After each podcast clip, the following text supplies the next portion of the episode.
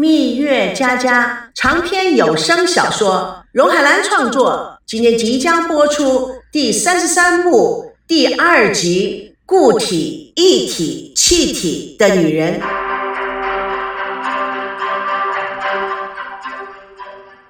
赵念祖听赵熙所言，望着窗外沉思。窗外，大院中路灯下，赵家、孙家、王曼、高培志。以及剧组工作人员分成两队做足球比赛，笑闹不断，青春无限。张念祖看着窗外，时间滴滴答答，转瞬即逝。良久，他收回目光，喃喃地说：“青春真好啊。”赵熙也在看外面踢球的亲友。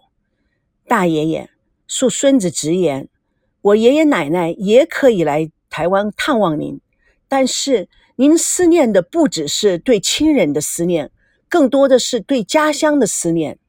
赵保国摆摆手，声音中夹带着愤怒：“赵熙，你不要再说了。”赵熙不甘示弱：“不，大爷爷，孙子唯一能孝敬您的，就是帮您分析出真实的情况，揭开您的心结，让您的心中一片清明，没有牵挂。”不为自己的不平衡而伤害到自己，你不知道，积得太深了，大爷爷不深。您去看的是您自己的至亲骨肉，一生一世的牵挂，他们都已经步入了风烛残年。但是为什么您的心还是那么年轻的，沉在几十年前的往事之中？大爷爷，你想想，人生一世值得吗？我记得以前曾经问过大爷爷：“人到最后最重要的是入土为安吗？”您告诉我，人到最后最幸福的是死而无憾。当然，我知道大爷爷的个性是个不会放弃的人。如果现在您真的放弃的话，您会没有遗憾吗？所以，只要您去了，您的心愿就足以完成了。现在您的身体还没有问题，要是万一您真的病重了，那个时候就是心有余而力不足，永远没有机会回去了。您不觉得那才是你今生今世最大的遗憾吗？赵念祖看着赵熙良久，啊，可是这第一面怎么见呐？赵熙故作轻松的笑着说：“大爷爷。”硬着头皮呗。张念祖叹口气，年纪大了，胆子也小了。赵熙知道，在这个节骨眼上要下重药，他眼睛眨都不眨的说：“一九八九年，大爷爷的胆子也不大呀。”张念祖先是愣住，后来反而哈哈大笑，心想：这个臭小子也不是省油的灯。同时，他又感觉到自己又回到了往日情怀，回到那个无拘无束、愣头愣脑、什么都不怕的青春年华。唉，你说的对呀，孩子，我都是快入土的人了，剩下的日子要论秒过了。趁还有这口气在，也是该做自己最想做的事了。恩恩怨怨，记挂了一辈子，除了苦还是苦，不如全都放下，活好现在的每一秒钟。大爷爷，你你太伟大了！赵念祖竖起大拇指，笑道：“你这小子，给你大爷爷当头一棒，不，当头好几棒。”你这孩子啊，行。朝夕暗地里松了口气，啊，这背水一仗打得太惊险了。那，那您同意回去了？赵念祖抬头挺胸的说：“对，我要回去上坟，要到我爸妈坟前烧柱香。我要感谢你的爷爷奶奶为我尽的孝道。太好了，大爷爷。”您一回到北京，心结就解开了，心情一好，身体就好转了，说不定啊，病也就全部好了。是啊，人生太短了，几十年一眨眼就过去了。当你想通的那一天，生命啊也已经走到了终点，回天乏力呀。人生别留下遗憾，就是幸福，希儿，是不是？谢谢你帮我打开心结，这一曲，我就是死也瞑目了。大爷爷，刚才孙儿有言语冒犯之处，请。赵念祖摇摇手，豪情万丈地说：“你刚刚的背水一战打得好啊！咱们啊，啥也不用说了，一起回家，回到我们共同的老家，见我们的家人。”赵熙热泪盈眶：“遵命，大爷爷！”客厅中的吴金妹一脸着急，长吁短叹：“哎呀，怎么还没谈完呢？”可怜的赵熙，你爷爷一生都活在悔恨之中，一辈子都不快乐。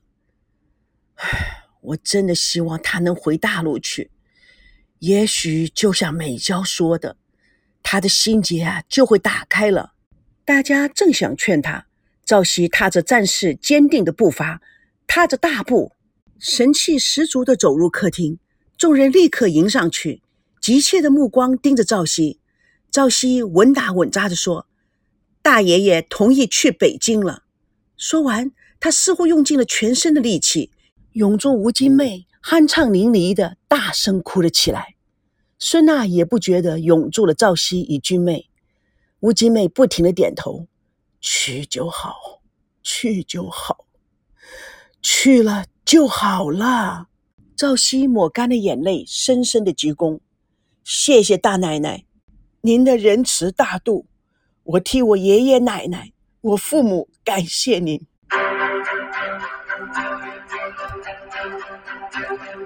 窗外大雨滂沱，电闪雷鸣，偶尔将漆黑的房间照亮。孙娜和赵熙双双合一躺在床上，眼望着天花板。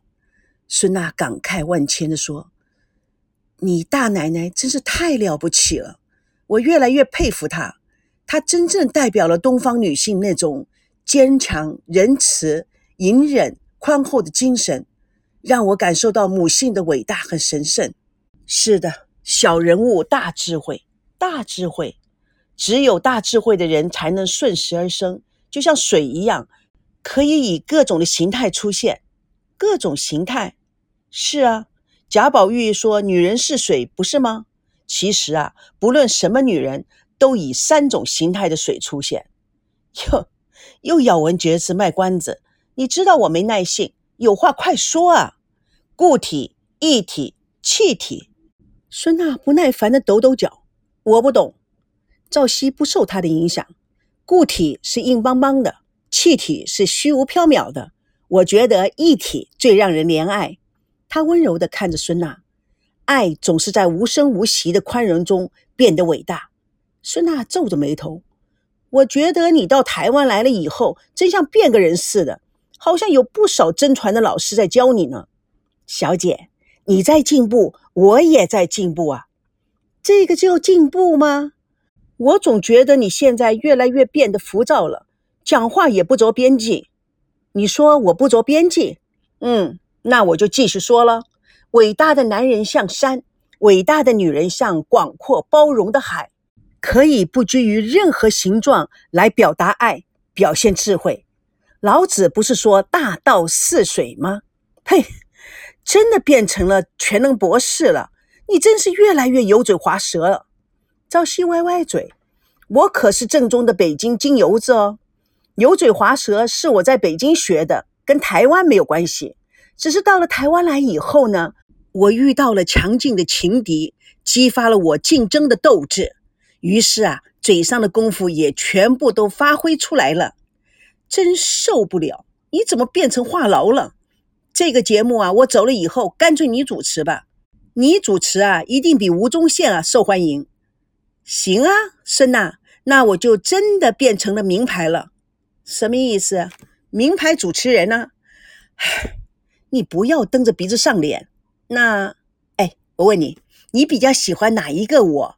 孙娜白了他一眼，我可没有功夫跟你瞎扯。不过我告诉你，假如你对王曼真的有意思，你要赶快下手，否则啊，他就飞了。你在说什么呢？我跟你说过多少次，王曼只是个兄弟。孙娜疲倦地看着他。我昨天还跟王曼讲，当初就同意爸爸的指定婚姻，那不就是很简单吗？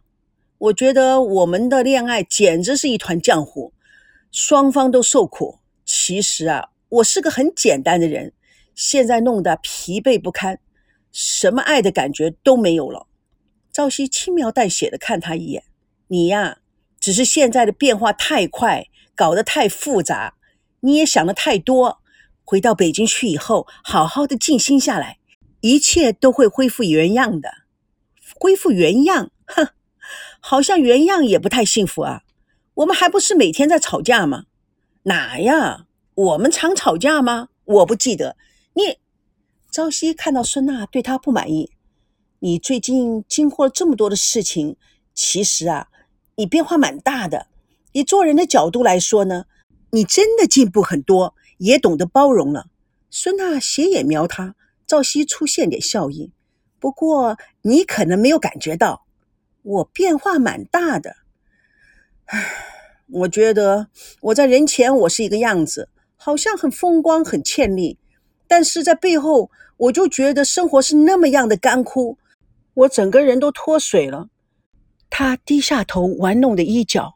轻轻地说：“赵熙，你知道，很多的时候，我觉得生命对我来讲似乎没有任何的意义。我，我……”赵熙一惊，他仔细的看着孙娜越来越消瘦苍白的脸，似乎是备受煎熬。最近发生的事情太多了，名利之间的取舍，家庭的分裂，前途的茫然。哎呀，我怎么这么粗心大意？完全没有注意到呢。